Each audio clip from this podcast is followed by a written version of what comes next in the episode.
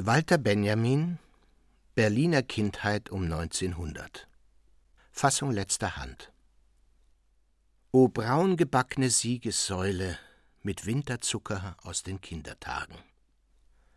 Vorwort. Im Jahr 1932, als ich im Ausland war, begann mir klar zu werden, dass ich in Bälde einen längeren, vielleicht einen dauernden Abschied von der Stadt, in der ich geboren bin, würde nehmen müssen. Ich hatte das Verfahren der Impfung mehrmals in meinem inneren Leben als heilsam erfahren. Ich hielt mich auch in dieser Lage daran und rief die Bilder, die im Exil das Heimweh am stärksten zu wecken pflegen, die der Kindheit, mit Absicht in mir hervor.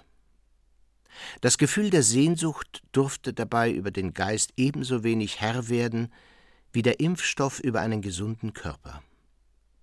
Ich suchte es durch die Einsicht, nicht in die zufällige biografische, sondern in die notwendige gesellschaftliche Unwiederbringlichkeit des Vergangenen in Schranken zu halten. Das hat es mit sich gebracht, dass die biografischen Züge, die eher in der Kontinuität als in der Tiefe der Erfahrung sich abzeichnen, in diesen Versuchen ganz zurücktreten. Mit ihnen die Physiognomien, die meiner Familie wie die meiner Kameraden.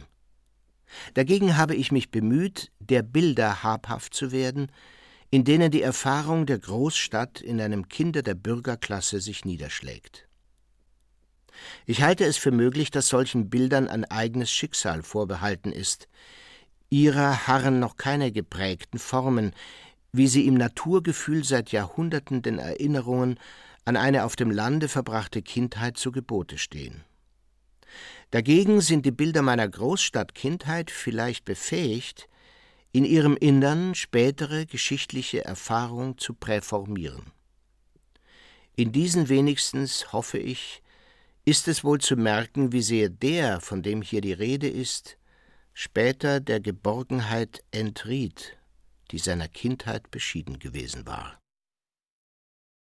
Loggien wie eine Mutter, die das Neugeborene an ihre Brust legt, ohne es zu wecken, verfährt das Leben lange Zeit mit der noch zarten Erinnerung an die Kindheit. Nichts kräftigte die meine inniger als der Blick in Höfe, von deren dunklen Loggien eine, die im Sommer von Markisen beschattet wurde, für mich die Wiege war, in die die Stadt den neuen Bürger legte. Die Karyatiden, die die Loggia des nächsten Stockwerks trugen, mochten ihren Platz für einen Augenblick verlassen haben, um an dieser Wiege ein Lied zu singen, das wenig von dem enthielt, was mich für später erwartete, dafür jedoch den Spruch, durch den die Luft der Höfe mir auf immer berauschend blieb. Ich glaube, dass ein Beisatz dieser Luft noch um die Weinberge von Capri war, in denen ich die Geliebte umschlungen hielt. Und es ist eben diese Luft, in der die Bilder und Allegorien stehen, die über meinem Denken herrschen, wie die Karyatiden auf der Loggienhöhe über die Höfe des Berliner Westens. Der Takt der Stadtbahn und des Teppichklopfens wiegte mich in Schlaf. Er war die Mulde, in der sich meine Träume bildeten. Zuerst die Ungestalten, die vielleicht vom Schwall des Wassers oder dem Geruch der Milch durchzogen waren, dann die langgesponnenen Reise- und Regenträume.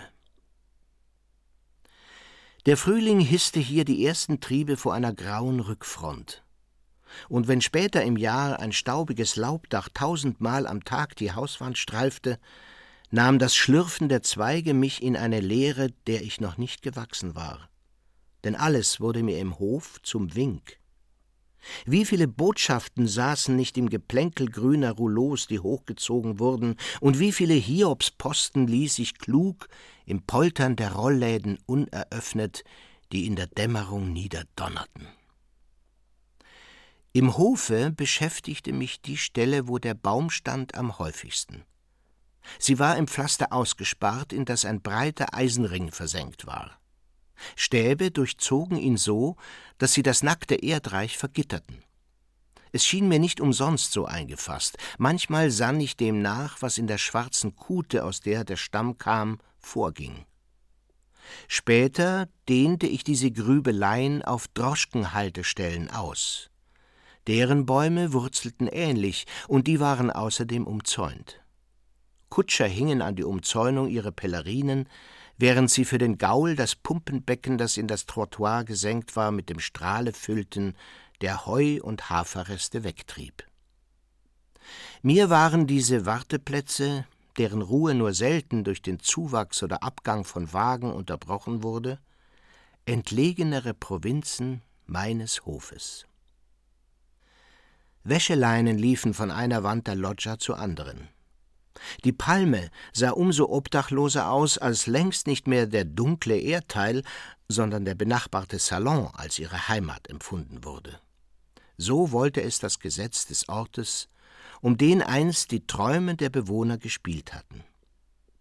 Ehe er der Vergessenheit verfiel, hatte bisweilen die Kunst, ihn zu verklären, unternommen. Bald stahl sich eine Ampel, bald eine Bronze, bald eine China-Vase in sein Bereich. Und wenn auch diese Altertümer selten dem Orte Ehre machten, so passten sie zu dem, was er Altertümliches an sich selbst hatte. Das pompeianische Rot, das in breitem Bande an seiner Wand entlang lief, war der gegebene Hintergrund der Stunden, welche in solcher Abgeschiedenheit sich stauten. Die Zeit veraltete in diesen schattenreichen Gelassen, die sich auf die Höfe öffneten. Und eben darum war der Vormittag, wenn ich auf unserer Loggia auf ihn stieß, so lange schon Vormittag, dass er mehr er selbst schien als auf jedem anderen Fleck. Nie konnte ich ihn hier erwarten, immer erwartete er mich bereits. Er war schon lange da, ja gleichsam aus der Mode, wenn ich ihn endlich dort aufstöberte. Später entdeckte ich vom Bahndamm aus die Höfe neu. Wenn ich an schwülen Sommernachmittagen aus dem Abteil auf sie heruntersah, schien sich der Sommer in sie eingesperrt und von der Landschaft losgesagt zu haben. Und die Geranien, die mit roten Blüten aus ihren Kästen sahen, passten minder zu ihm als die roten Matratzen, die am Vormittag zum Lüften über den Brüstungen gehangen hatten. Eiserne Gartenstühle, die aus Astwerk oder von Schilf umwunden schienen, waren die Sitzgelegenheit der Loggia. Wir zogen sie heran, wenn sich am Abend das Lesekränzchen auf ihr versammelte. Aus einem rot und grün geflammten Kelch schien auf die Reklamhefte das Gaslicht nieder. Romeos letzter Seufzer strich durch unseren Hof auf seiner Suche nach dem Echo, das ihm die Gruft der Julia in Bereitschaft hielt. Seitdem ich Kind war, haben sich die Loggien weniger verändert als die anderen Räume. Sie sind mir nicht nur darum nahe. Es ist vielmehr des Trostes wegen, der in ihrer Unbewohnbarkeit für den liegt, der selber nicht mehr recht zum Wohnen kommt. An ihnen hat die Behausung des Berliners ihre Grenze. Berlin, der Stadtgott selber, beginnt in ihnen. Er bleibt sich dort so gegenwärtig, dass nichts Flüchtiges sich neben ihm behauptet. In seinem Schutze finden Ort und Zeit zu sich und zueinander. Beide lagern sich hier zu seinen Füßen. Das Kind jedoch, das einmal mit im Bunde gewesen war, hält sich von dieser Gruppe eingefasst auf seiner Loggia wie in einem längst ihm zugedachten Mausoleum auf. Kaiserpanorama es war ein großer Reiz der Reisebilder, die man im Kaiserpanorama fand, dass es nicht darauf ankam, wo man die Runde anfing. Denn weil die Schauwand mit den Sitzgelegenheiten davor Kreisform hatte, passierte jedes sämtliche Stationen, von denen aus man durch je ein Fensterpaar in seine schwach getönte Ferne sah. Platz fand man immer. Und besonders gegen das Ende meiner Kindheit als die Mode den Kaiserpanoramen schon den Rücken kehrte, gewöhnte man sich, im halbleeren Zimmer rund zu reisen. Musik, die Reisen mit dem Film so erschlaffend macht, gab es im Kaiserpanorama nicht. Mir schien ein kleiner, eigentlich störender Effekt ihr überlegen. Das war ein Klingeln, welches wenige Sekunden ehe das Bild ruckweise abzog, um erst eine Lücke und dann das nächste freizugeben, anschlug. Und jedes Mal, wenn es erklang, durchtränkten die Berge bis auf ihren Fuß, die Städte in ihren spiegelklaren Fenstern, die Bahnhöfe mit ihrem gelben Qualm, die Rebenhügel bis ins kleinste Blatt sich mit dem Weh des Abschieds. Ich kam zur Überzeugung, es sei unmöglich, die Herrlichkeit der Gegend für diesmal auszuschöpfen. Und dann entstand der nie befolgte Vorsatz, am nächsten Tage noch einmal vorbeizukommen. Doch ehe ich mir schlüssig war, erbebte der ganze Bau, von dem mich die Holzverschalung trennte. Das Bild wankte in seinem kleinen Rahmen, um sich alsbald nach links vor meinen Blicken davonzumachen. Die Künste, die hier überdauerten, sind mit dem zwanzigsten Jahrhundert ausgestorben. Als es einsetzte, hatten sie in den Kindern ihr letztes Publikum. Die fernen Welten waren denen nicht immer fremd. Es kam vor, dass die Sehnsucht, die sie erweckten, nicht in das Unbekannte, sondern nach Hause rief. So wollte ich mich eines Nachmittags vorm Transparent des Städtchens Ex bereden, ich hätte auf dem Pflaster, das von den alten Platanen des Cour Mirabeau verwahrt wird, voreinst gespielt. Regnete es, so hielt ich mich nicht draußen vor dem Verzeichnis der fünfzig Bilder auf. Ich trat ins Innere und fand in Fjorden und unter Kokospalmen dasselbe Licht, das abends bei den Schularbeiten mein Pult erhellte. Es sei denn, ein Defekt in der Beleuchtung bewirkte plötzlich, dass die Landschaft sich entfärbte. Dann lag sie unter ihrem Aschenhimmel verschwiegen da. Es war, als hätte ich noch eben Wind und Glocken hören können, wenn ich nur besser Acht gegeben hätte. Die Siegessäule. Sie stand auf dem weiten Platz wie das rote Datum auf dem Abreißkalender. Mit dem letzten Sedantag hätte man sie abreißen sollen. Als ich klein war, konnte man sich ein Jahr ohne Sedantag nicht vorstellen. Nach der Sedanschlacht waren nur Paraden übrig geblieben. Als darum 1902 Ohm Krüger nach dem verlorenen Burenkrieg die Tauentzienstraße entlang gefahren kam, stand ich mit meiner Gouvernante in der Reihe, um einen Herrn zu bestaunen, der im Zylinder in den Polstern lehnte und einen Krieg geführt hatte. So sagte man. Mir schien das großartig, aber nicht einwandfrei. Wie wenn der Mann ein Nashorn oder Dromedar geführt und damit seinen Ruhm erworben hätte. Was konnte im Übrigen nach Sedan kommen? Mit der Niederlage der Franzosen schien die Weltgeschichte in ihr glorreiches Grab gesunken, über dem diese Säule die Stele war. Als Quartaner beschritt ich die breiten Stufen, die zu den Herrschern der Siegesallee heraufführten. Dabei bekümmerte ich mich nur um die zwei Vasallen, die beiderseits die Rückwand des marmornen Arrangements bekrönten. Sie waren niedriger als ihre Herrscher und bequem in Augenschein zu nehmen. Ich liebte unter allen am meisten den Bischof mit dem Dom in seiner behandschuhten rechten Hand. Mit dem Ankersteinbaukasten konnte ich schon einen größeren errichten. Seitdem bin ich auf keine heilige Katharina gestoßen, ohne nach ihrem Rat, auf keine heilige Barbara, ohne nach ihrem Turm mich umzusehen. Man hatte mir erklärt, woher der Schmuck der Siegessäule stammte.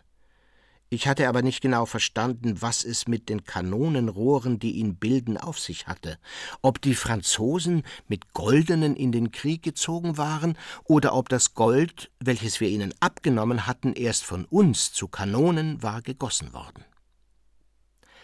Ein Wandelgang verkleidete rundum die Säulenbasis.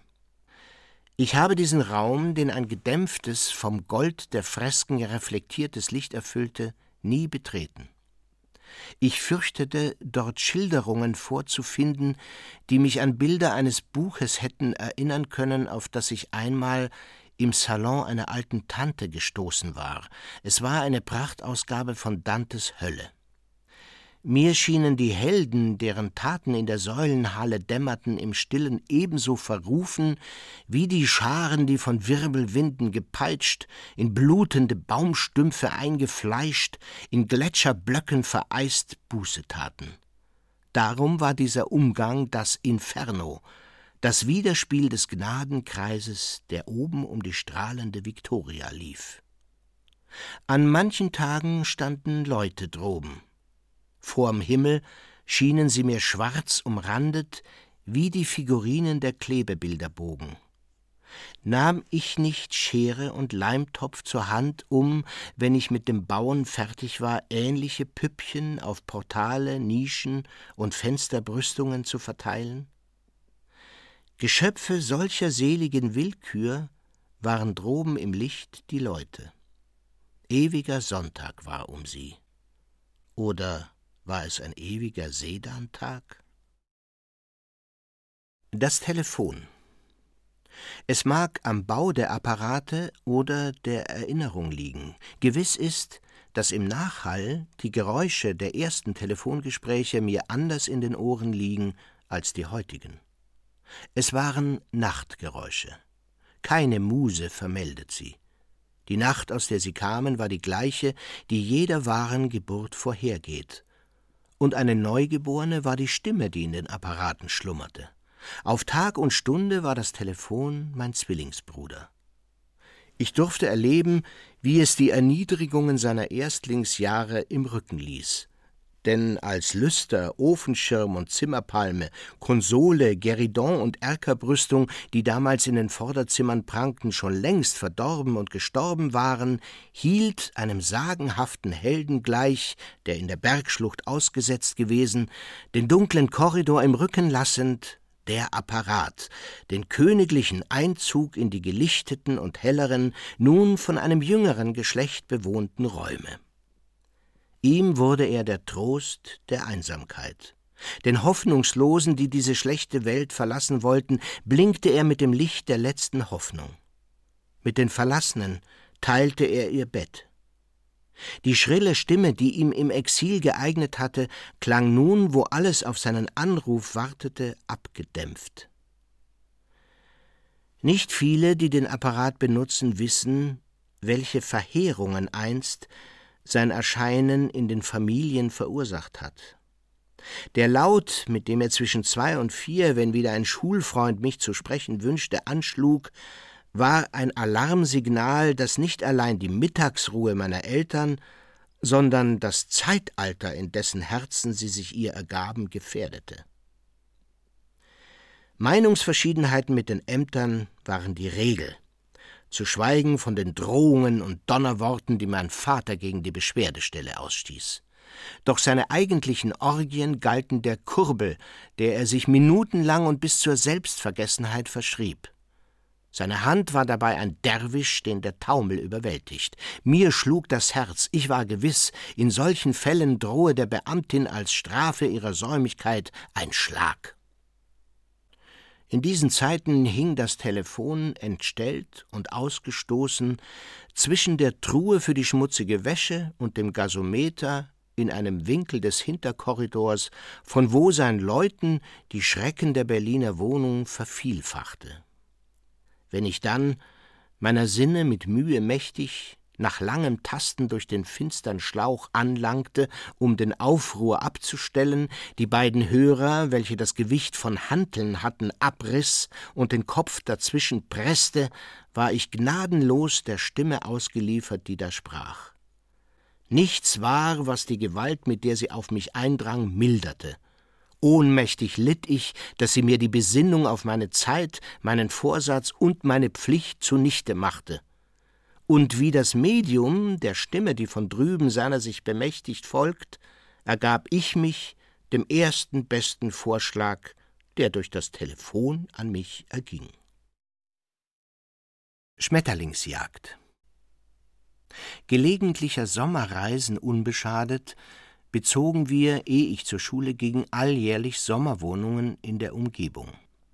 An sie erinnerte noch lange an der Wand meines Knabenzimmers der geräumige Kasten mit den Anfängen einer Schmetterlingssammlung, deren älteste Exemplare in dem Garten am Brauhausberge erbeutet waren. Kohlweißlinge mit abgestoßenen Rändern, Zitronenfalter mit zu blanken Flügeln vergegenwärtigten die heißen Jagden, die mich so oft von den gepflegten Gartenwegen fort in eine Wildnis gelockt hatten, in welcher ich ohnmächtig der Verschwörung von Wind und Düften, Laub und Sonne gegenüberstand, die dem Flug der Schmetterlinge gebieten mochten. Sie flatterten auf eine Blüte zu, sie standen über ihr. Den Kescher angehoben, erwartete ich nur noch, dass der Bann, der von der Blüte auf das Flügelpaar zu wirken schien, sein Werk vollendet habe. Da entglitt der zarte Leib mit leisen Stößen seitwärts, um genauso reglos eine andere Blüte zu beschatten und genauso plötzlich, ohne sie berührt zu haben, sie zu lassen. Wenn so ein Fuchs oder Ligusterschwärmer den ich gemächlich hätte überholen können, durch Zögern, Schwanken und Verweilen mich zum Narren machte, dann hätte ich gewünscht, in Licht und Luft mich aufzulösen, nur um ungemerkt der Beute mich zu nähern und sie überwältigen zu können. Und so weit ging der Wunsch mir in Erfüllung, dass jedes Schwingen oder Wiegen der Flügel, in die ich vergafft war, mich selbst anwehte oder überrieselte. Es begann die alte Jägersatzung zwischen uns zu herrschen, je mehr ich selbst in allen Fiebern mich dem Tier anschmiegte, je falterhafter ich im Innern wurde, desto mehr nahm dieser Schmetterling in Tun und Lassen die Farbe menschlicher Entschließung an, und endlich war es, als ob sein Fang der Preis sei, um den einzig ich meines Menschendaseins wieder habhaft werden könne. Doch wenn es dann vollbracht war, wurde es ein mühevoller Weg, bis ich vom Schauplatz meines Jagdglücks an das Lager vorgedrungen war, wo Äther, Watte, Nadeln mit bunten Köpfen und Pinzetten in der Botanisiertrommel zum Vorschein kamen. Und wie lag das Revier in meinem Rücken? Gräser waren geknickt, Blumen zertreten worden. Der Jagende selber hatte als Dreingabe den eigenen Körper seinem Kescher nachgeworfen. Und über so viel Zerstörung, Plumpheit und Gewalt hielt zitternd und dennoch voller Anmut sich in einer Falte des Netzes der erschrockene Schmetterling. Auf diesem mühevollen Wege ging der Geist des Todgeweihten in den Jäger ein. Die fremde Sprache, in welcher dieser Falter und die Blüten vor seinen Augen sich verständigt hatten, nun hatte er einige Gesetze ihr abgewonnen. Seine Mordlust war geringer, seine Zuversicht um so viel größer geworden. Die Luft, in der sich dieser Falter damals wiegte, ist heute ganz durchdrängt von einem Wort, das seit Jahrzehnten nie mehr mir zu Ohren noch über meine Lippen gekommen ist, es hat das Unergründliche bewahrt, womit die Namen der Kindheit dem Erwachsenen entgegentreten. Langes verschwiegen worden sein hat sie verklärt. So zittert durch die schmetterlingserfüllte Luft das Wort Brauhausberg. Auf dem Brauhausberge bei Potsdam hatten wir unsere Sommerwohnung. Aber der Name hat alle Schwere verloren enthält von einem Brauhaus überhaupt nichts mehr und ist allenfalls ein von Bläue umwitterter Berg, der im Sommer sich aufbaute, um mich und meine Eltern zu behausen. Und darum liegt das Potsdam meiner Kindheit in so blauer Luft, als wären seine Trauermäntel oder Admirale, Tagpfauenaugen und Aurorafalter über eine der schimmernden Emaillen von Limoges verstreut, auf denen die Zinnen und Mauern Jerusalems vom dunkelblauen Grunde sich abheben.